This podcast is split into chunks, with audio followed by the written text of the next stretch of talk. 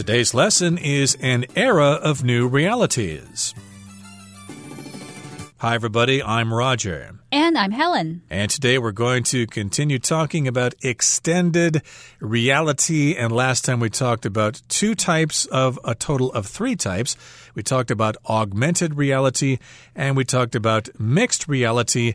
But today we're going to talk about the third type of extended reality, which is called virtual reality. Yes, virtual reality is supposed to be the most immersive. It's supposed to make you feel completely like you're another reality, another world, another planet, perhaps, depending on what the situation is. And all of this is quite exciting in terms of technological developments.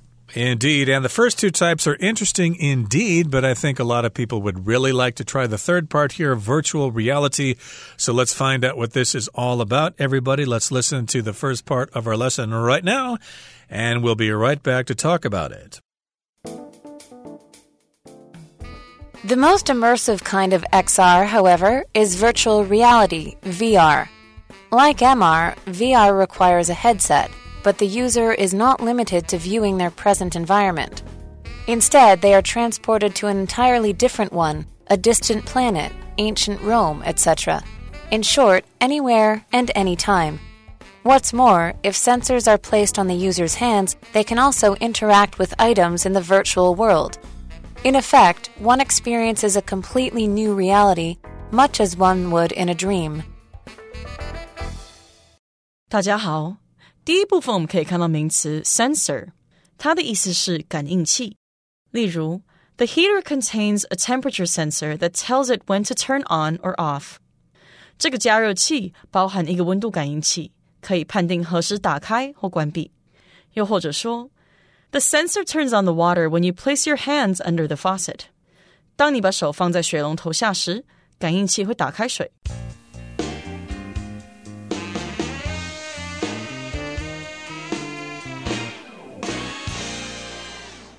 So, in the last part, we talked about mixed reality and we also talked about augmented reality. However, the most immersive kind of XR or extended reality is virtual reality, also known as VR.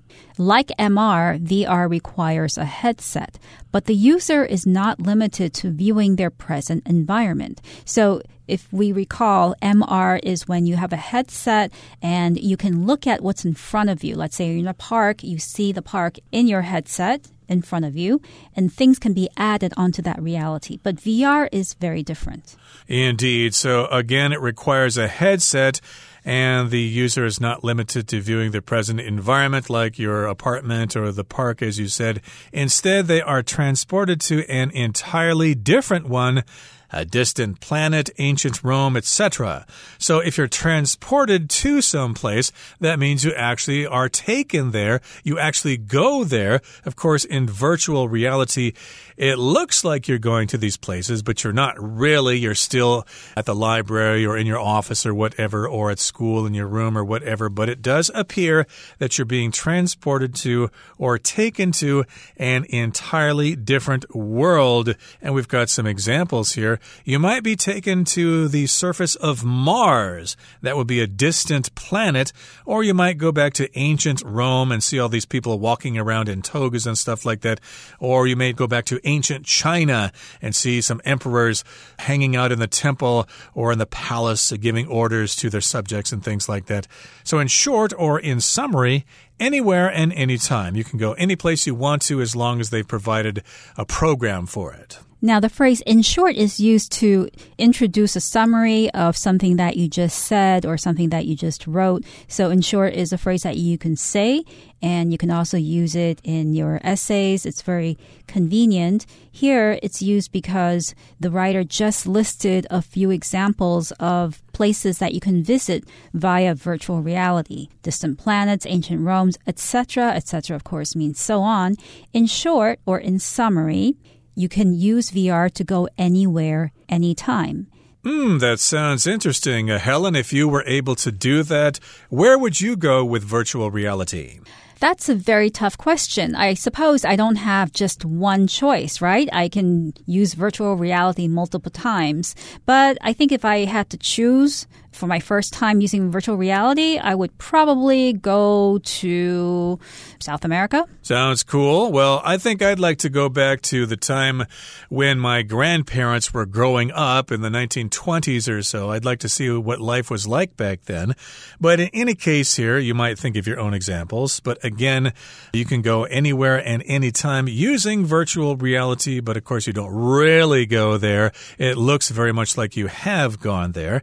And what's more, or in addition, if sensors are placed on the user's hands, they can also interact with items in the virtual world. So you've got these sensors which detect certain kinds of stimulation and you can put them on your hands. We all know what sensors are. Of course, we've got sensors all around us that react to certain movements and things like that. And if you have those sensors on your hands or maybe on your feet or on your head or something, then you could actually interact with items in the virtual world. So maybe you could transport yourself to a battle during World War II and you could use your hands to hold on to a weapon and kill those evil Germans. Right. So you need sensors, though, if you want to be able to touch things in virtual reality.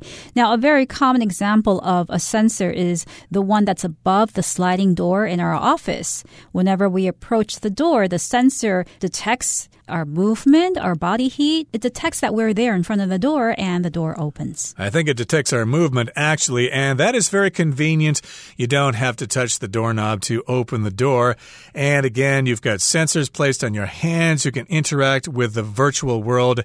And in effect, basically, it means one experiences a completely new reality much as one would in a dream. So the previous types of extended reality that we talked about were augmented or mixed, but this is virtual reality. It's like a whole new reality for you, and I think that's probably the one that most people would like to check out. Okay, that brings us to the end of the first part of our lesson for today. Let's move on now to the second part and continue talking about extended reality. The uses of XR are clearly vast.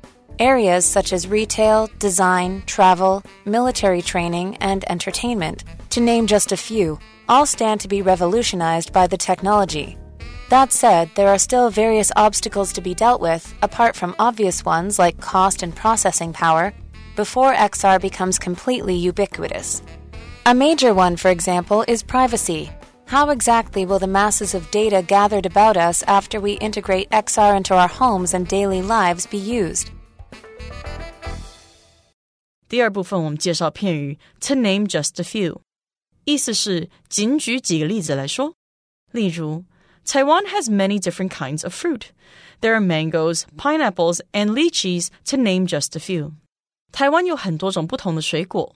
举几个例子来说，这里产芒果、凤梨和荔枝。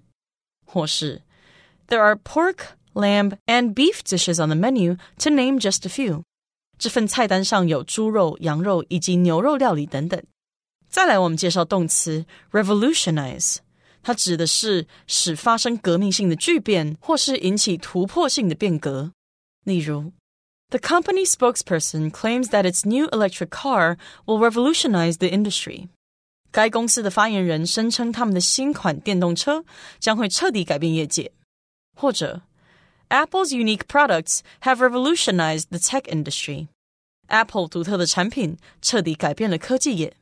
另外，补充这个字的形容词 revolutionary，r e v o l u t i o n a r y，revolutionary，它的意思是革命性的或是完全创新的。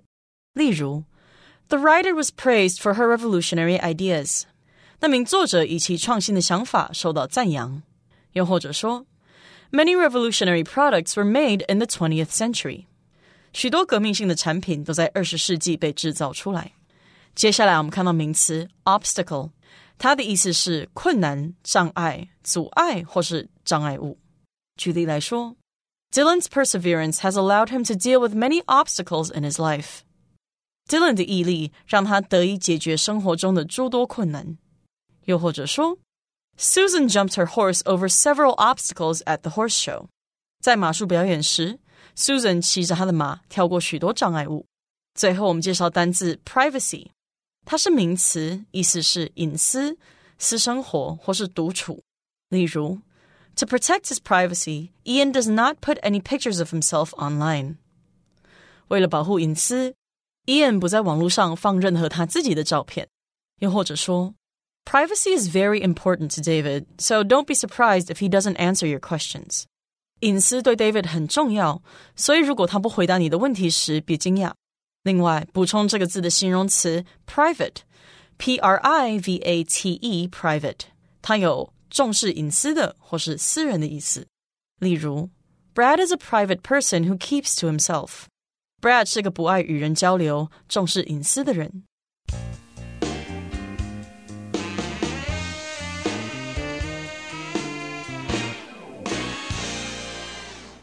So, so far we've looked at three types of extended reality VR, MR, and also AR. Now, how can we use these types of extended realities? Are they just for games or are there some other uses for them?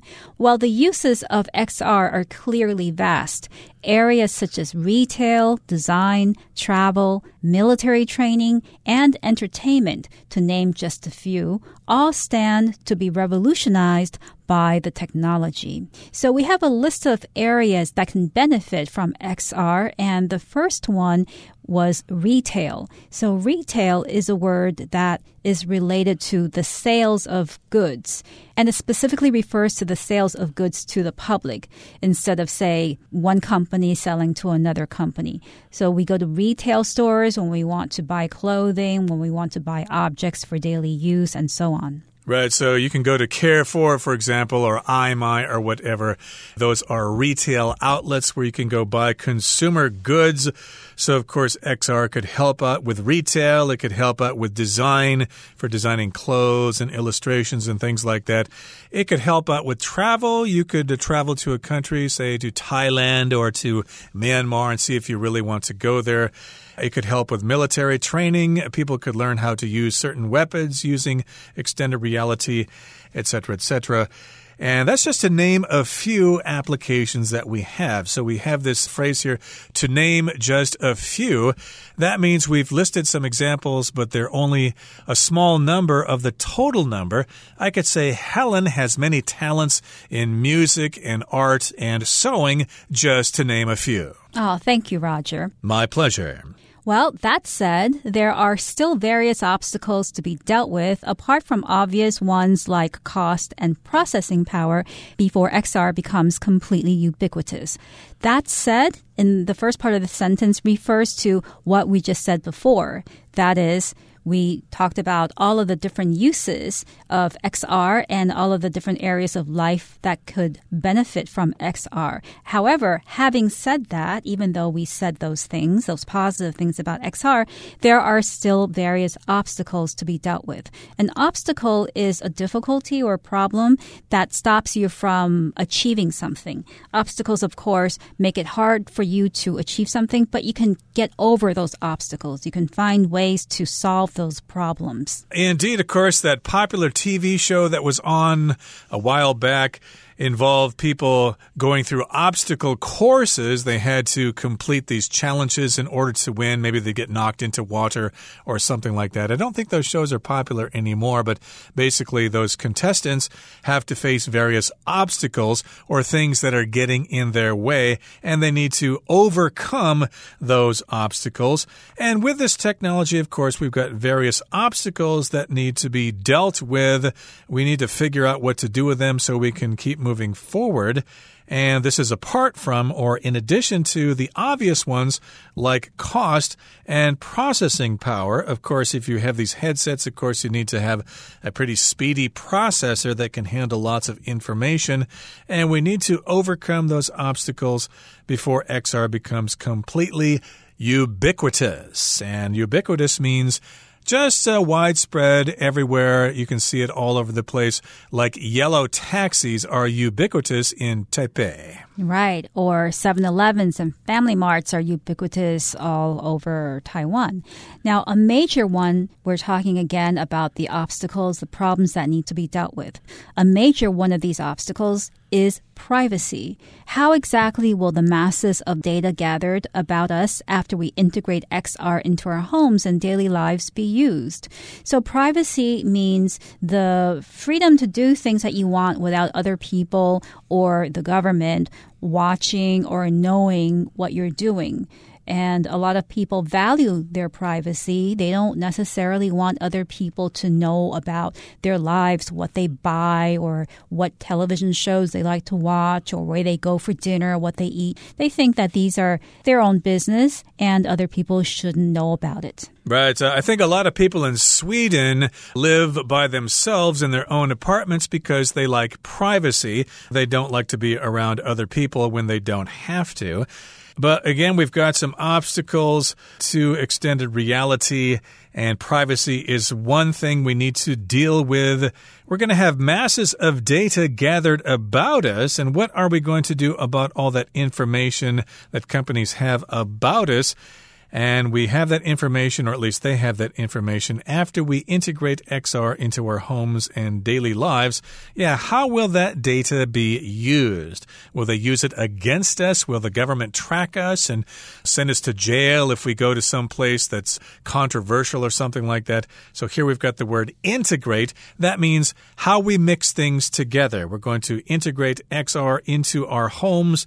We'll have sensors in the home. We'll have cameras and things like that maybe somebody will be able to spy on us with all that information. Right. So privacy is a major problem because we need to integrate or to combine XR into the environment of our home, of our daily lives in order for XR to work. And if the government or the big companies have this information about how we live, then our privacy may be breached. Right on, Helen. Okay, let's move on now to the third and final part of our lesson. Let's listen to it first, shall we? The answer to that and other questions remains unclear, but with so much amazing potential, it's unlikely that XR is just a passing trend. In fact, it seems almost inevitable that our personal realities will soon become far more multi layered than ever before. So, in the last part, we talked about some of the obstacles that extended reality must overcome in order for it to work, for people to use it, and for it to become a normal part of our lives. One was cost, another was processing power, and a third one was the question of privacy. Now, the answer to the question of privacy and other questions remains unclear. But with so much amazing potential, it's unlikely that XR is just a passing trend.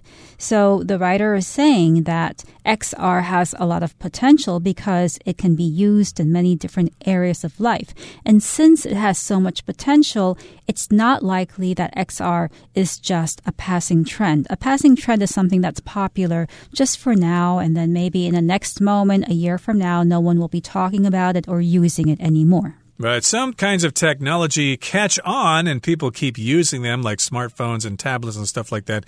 But some forms of technology just don't catch on. They are a passing trend, like those uh, Google glasses or whatever that came out a few years ago.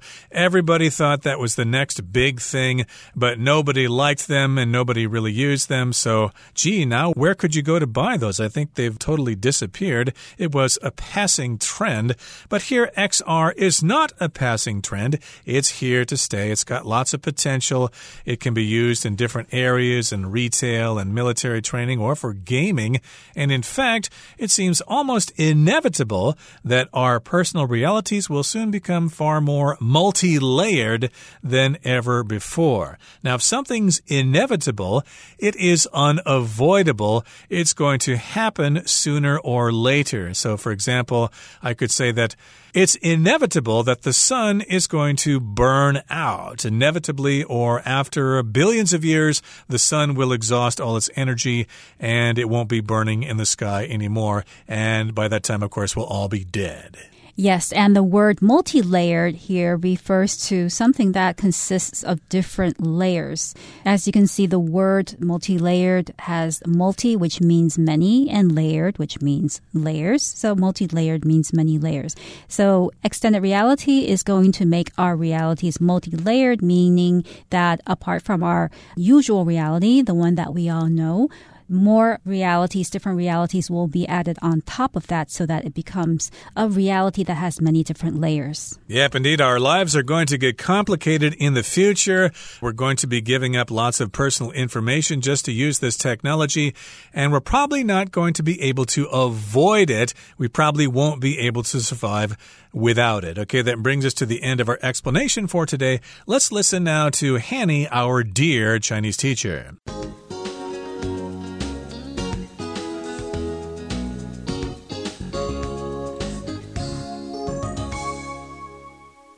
各位同学，大家好，我是 Hanny。我们来看今天的文法重点。课文第三部分的第一句写到：“The answer to that and other questions remains unclear, but with so much amazing potential, it's unlikely that XR is just a passing trend.” 好，那这边有几个重点，我们来看一下。第一个重点是 remain，当连缀动词可以表达。 保持怎么样，或者是仍旧还是怎么样怎么样，后面可以接名词或形容词来当补语，说明状态。像文中是在 remain 后面接形容词 unclear 来表达仍不清楚的语义。那我们也来造两个例句：Please remain silent during the show。在表演过程中，请保持安静。The cause of his death remains a mystery. 他的死因仍然是个谜。好，那么第二个重点则是句型 with 加名词，逗号主词加动词，可以表达说有了什么什么，或是由于什么什么。那么其中的 with 加名词可以用来说明条件或原因。就像文中他写到说，with so much amazing potential，逗号，it's unlikely that XR 点点点，就是在表达说，由于有如此惊人的潜力，延展实境不太可能。怎么样？怎么样？好，那我们也用这样的句型来造个例句。With practice, you'll get the hang of it soon. 透过练习，你很快就会上手，很快就会掌握诀窍了。好，那么第三个重点是 likely 当形容词表示有可能的，那么在前面加上否定字首 un 变成 unlikely，那就表示不太可能的。我们可以用 it is likely 加上 that 子句去表达很可能怎么样，或者是用 it is unlikely 加上 that 子句去表达不太可能怎么样。这时候啊，it 是虚主词，真正的主词是 that 子句。然后我们还可以在 likely 或者是 unlikely 前面加上 very、highly 等等去修饰它的程度。我们造两个例句。It's highly likely that she will win the singing competition. 她非常有可能赢得歌唱比赛。 it's pretty unlikely that he will accept the job offer. 他不大可能会接受那个工作机会。好，那回头来看课文的句子，他就写到说，It's unlikely that XR is just a passing trend. 意思是延展实境不太可能只是昙花一现的趋势。这边他用到这个 passing trend，就是表达昙花一现的趋势，稍纵即逝的潮流。那我们也补充一个语义相反的用法是 here to stay。here to stay 表示成为流行常态，或者是被广为接受。那它是用来描述某事物已被广泛的接受或使用。而且啊，可能会持续或存在很长一段时间。好，那以上是今天重点整理，我们回顾今天单字吧。Sensor. A motion sensor above the door causes it to open when someone approaches. Retail. Cameron currently works in retail at a clothing store, but he'd like to be a lawyer someday. Obstacle.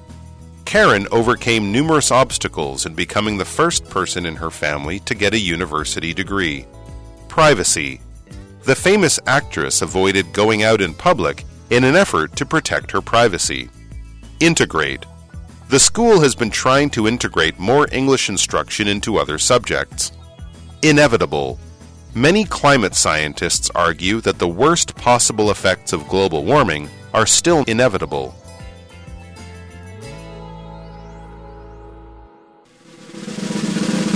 Discussion starter starts now. Here's our discussion starter for today. The question is Do you think you would like to spend a lot of time in a virtual reality world? Why or why not? Well, I would like to spend a lot of time in a virtual reality world since our world is slowly being destroyed by climate change, by pollution, and the burning of fossil fuels. So I think I need to escape to virtual reality and escape from all of these problems. Well, considering that virtual reality is going to affect all parts of our lives and uh, the government is going to find out all they want about us, I don't think I'd like to spend a lot of time in a virtual reality world. I like the real world. Thank you very much.